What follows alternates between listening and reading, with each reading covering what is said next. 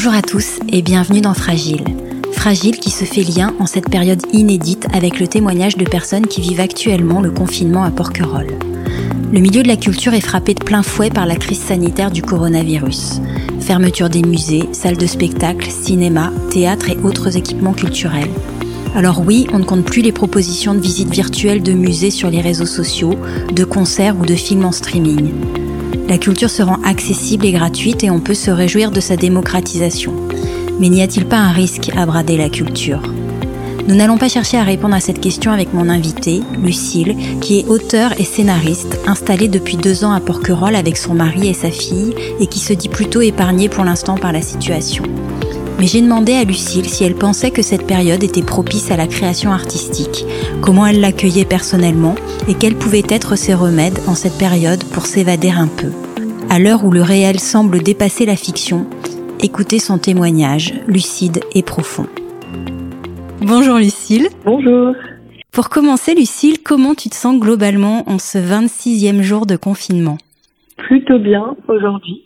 C'est pas exactement le cas tous les jours, c'est fluctuant, mais là ça va. On tient plutôt bon bout, euh, la famille et moi.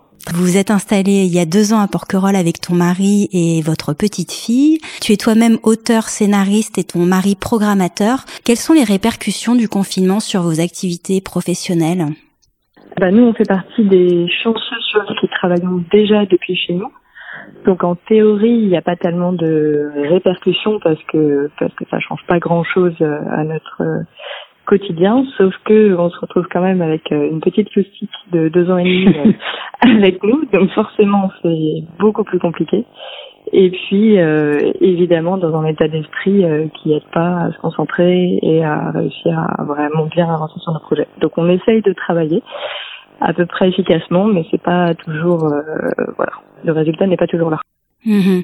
Tu veux dire que les personnes avec qui vous devez travailler sont peut-être en activité ralentie ou Je vais pas parler pour mon mari, mais dans mon cas, en fait, euh, j'avais prévu de toute façon ce mois-ci de travailler sur un projet perso. Donc j'ai pas ce problème-là du coup parce que je travaillais avec moi-même sur un, projet de roman. Du coup de ce côté-là, euh, non, ça va. Non, non. Bon, c'était le bon moment pour euh, démarrer un projet d'écriture. Après, je sais pas si l'esprit euh, s'y prête, si tu as l'esprit euh, suffisamment serein pour t'attaquer à l'écriture. Comment t'appréhendes ça?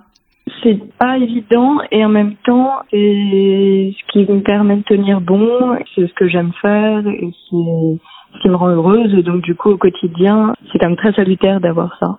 Et puis c'est un projet de roman qui se passe à Porquerolles, alors euh, ça me fait voyager euh, sur les plages où on n'a pas le droit d'aller en ce moment.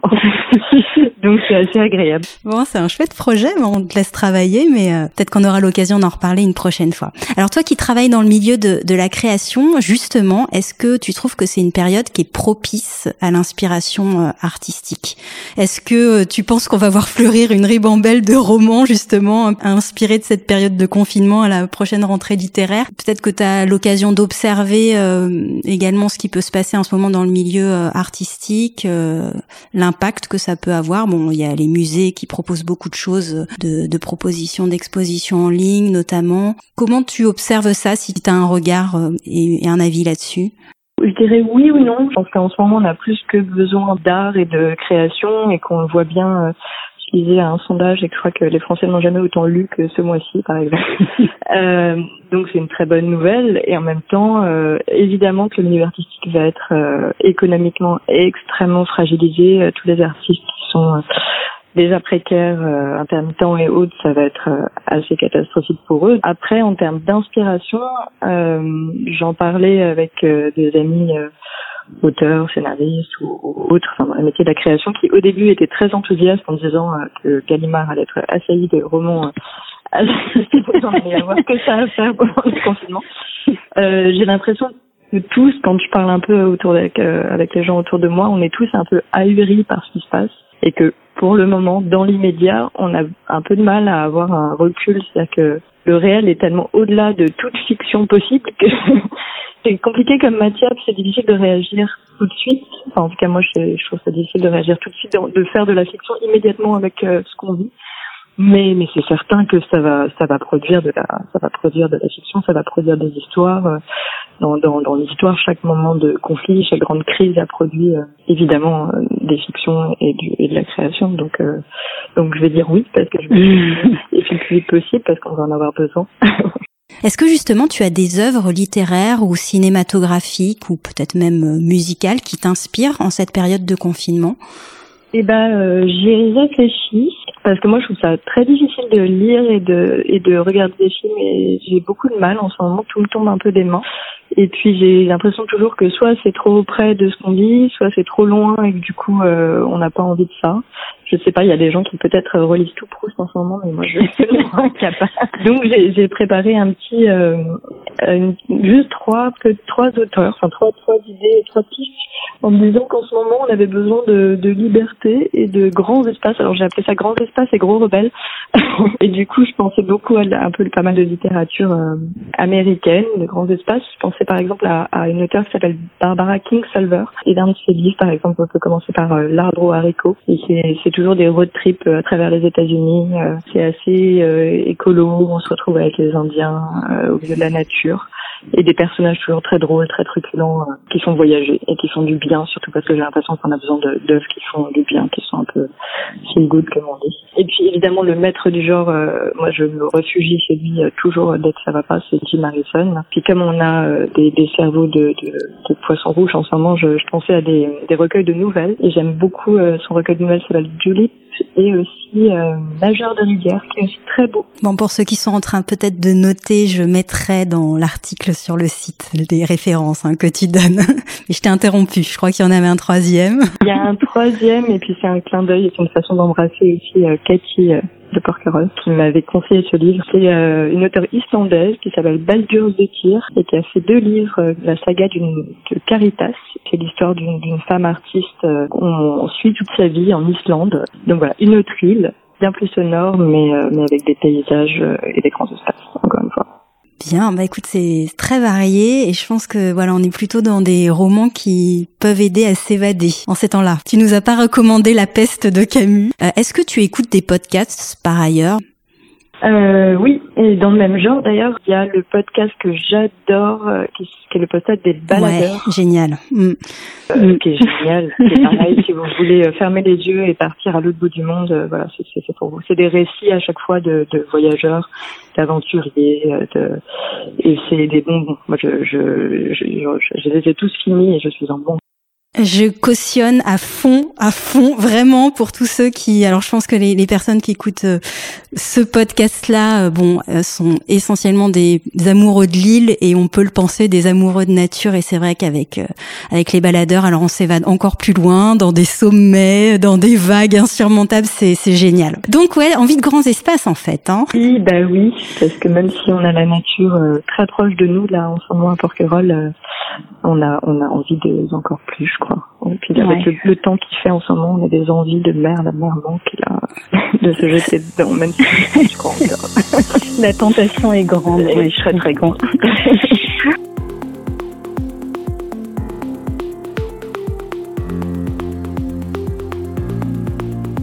Alors, on me disait, euh, enfin, je le disais en préambule, tu as une petite fille de deux ans. Est-ce que, avec ton mari, vous avez pris le temps de lui expliquer la, la situation? Tu disais que, en général, vous ne l'aviez pas avec vous, c'est-à-dire qu'elle va à la crèche, c'est ça? Oui. Donc, euh, elle a l'habitude de voir euh, des enfants, d'avoir des petits copains. Comment tu sens qu'elle vit cette situation? À cet âge-là, on, va, on verbalise pas forcément toutes ses émotions. Comment vous l'accompagnez pendant cette période? C'est un âge qui est pas évident, je trouve, parce qu'elle est encore petite, donc c'est difficile de savoir qu'est-ce qu'elle comprend de ce qui se passe. Euh, la grande phrase du moment, c'est maman, euh, quand la maladie serait finie, je pourrais, est-ce que je pourrais faire, est-ce qu'on pourra faire? Donc, euh, ouais. euh, avec la petite Rachel, un apéro avec, etc. Je crois qu'elle le vit pas trop mal, euh, que ses amis, elle le dit d'ailleurs, que ses amis lui manquent beaucoup elle est dans un âge où on aime jouer, inventer des jeux et tout ça, et on n'est pas toujours des très bons partenaires de jeu, même si on s'y efforce. Elle comprend et elle comprend pas. Qu'elle nous, elle nous, tous les jours, elle nous redemande euh, pourquoi est-ce qu'on n'a pas le droit de toucher les gens, pourquoi est-ce qu'on n'a pas le droit d'aller chez les gens? Donc elle a compris qu'elle pouvait pas, mais je sais pas, elle a pas la raison était un peu floue pour elle. Même pour nous, hein, c'est assez euh, inédit et incompréhensible. Alors on peut imaginer que pour un petit bout de deux ans, ça l'est encore davantage, c'est sûr. Qu'est-ce qui est le plus difficile pour toi pendant cette période? Je crois qu'au début, c'était évidemment de ne pas voir les gens et de ne pas pouvoir se déplacer comme on voulait. Je crois qu'aujourd'hui, ce que je trouve le plus difficile, c'est une forme d'incertitude et de crainte un peu de l'avenir et de quoi va ressembler le monde demain. Et du coup, euh, j'ai un peu pris la décision de faire l'autruche et de pas trop y penser parce que dès que je commence à penser aux années à venir, par exemple, là, ça serre la gorge. Ça veut dire que vous écoutez moins les médias ou non? Vous restez quand même informé? Je le fais de moins en moins. C'est vrai que j'étais, on était très très accro, euh, comme tout le monde, j'imagine au début, et, euh, et que j'essaye de moins le faire, ou alors de manière plus qualitative, de, préférer lire une longue analyse que, de toute la journée branchée, euh, ouais, aux médias en ligne et, et aux petites nouvelles. Qui sont euh, souvent anxiogènes et puis et puis toutes contradictoires et puis je fais l'autruche. Alors tu fais l'autruche mais est-ce que tu fais l'autruche aussi avec euh, avec tes proches ou au contraire est-ce que tu as le sentiment de, n'avoir jamais été autant alors connecté par euh, tous les outils technologiques à notre disposition? Comment vous gardez le lien avec vos proches? Oui, on s'appelle beaucoup. Moi, j'ai déjà une sœur qui vit en Nouvelle-Calédonie, donc on avait l'habitude de s'appeler euh, avec tous ces moyens-là, justement. Donc on s'appelle plus souvent et avec les amis, peut-être plus souvent d'habitude, effectivement, parce que c'est des moments aussi joyeux. Et donc ouais, quand même assez régulièrement. Je pense qu'une fois par jour au moins, euh, ça permet de mettre un peu d'air aussi dans dans le noyau euh, familial et d'apporter des nouvelles d'autres. Ça crée des conversations.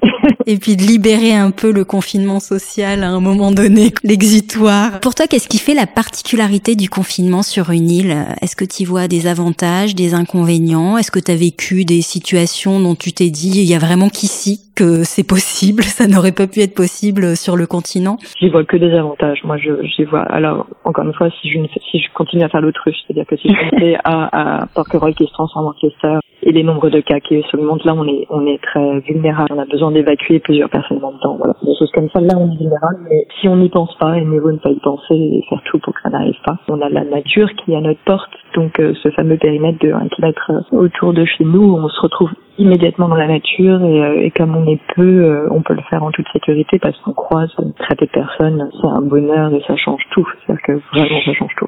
Est-ce que tu penses que ça va changer des choses euh, dans nos modes de vie après? Alors peut-être le tien euh, en premier lieu et puis plus globalement? Je pense que ça va changer euh, forcément des choses, oui. J'ai très envie d'être optimiste et de dire que qu'on va réinvestir le, le secteur médical, qu'on va être plus écologique, qu'on va revenir à plus d'humains. Voilà, j'aimerais beaucoup y croire, mais je crois que de la même façon que j'essaye de ne pas trop me projeter pour pas trop m'inquiéter, j'essaye de rester dans le présent vraiment en ce moment. Et du coup, j'avoue que j'ai du mal à répondre à cette question parce que parce que j'essaie de ne pas trop y penser euh, assez globalement. Il me reste deux questions, Lucille. Euh, quelle est la première chose que tu vas avoir envie de faire après le confinement? Est-ce que c'est déjà dans ta tête ou pareil, tu te dis je vis le moment présent et on verra bien? Non, je crois que la première chose, et là je vais penser à ma fille, c'est que c'est de c'est d'entourer ma fille de plein d'enfants. Ouais. et, euh, et cette proposition de, de, de faire un grand apéro, barbecue, ou pique-nique ou je ne sais quoi sur la place avec tous les porcs relais, euh, oui ça ça c'est certain. Ça fait très très envie et puis euh, et puis plonger dans la mer. Est-ce que pour terminer, tu aurais un message pour tes proches euh, et ou pour les porquerolais Eh ben, prenez soin de vous, essayez de, de rester proche de ceux que vous aimez. Et puis pour les porquerolais, euh, je voudrais les remercier parce que ça fait pas si longtemps que l'on est sur l'île et, euh, et on a été accueillis euh, avec beaucoup de chaleur, avec beaucoup de gentillesse. Ça a été une grande surprise, une grande émotion d'avoir été si bien accueillis euh, sur cette île et de se sentir si bien aujourd'hui. Bah écoute, merci à toi, Lucille. Le message, le message est passé. Et puis euh, voilà, un grand merci pour cet échange très agréable. À, bientôt. Merci beaucoup. Au revoir. Au revoir. Vous retrouverez tous les conseils littéraires et le podcast conseillé par Lucille sur fragileporquerolletoutattaché.com. Au risque de me répéter, si le podcast vous plaît, n'hésitez pas à en parler autour de vous et à prendre deux minutes pour laisser un avis 5 étoiles sur Apple Podcast si vous êtes sur iPhone. C'est un vrai coup de pouce pour le podcast et le top du top, c'est de laisser un petit commentaire que je prendrai beaucoup de plaisir à lire. Merci à tous et surtout prenez soin de vous. À très bientôt!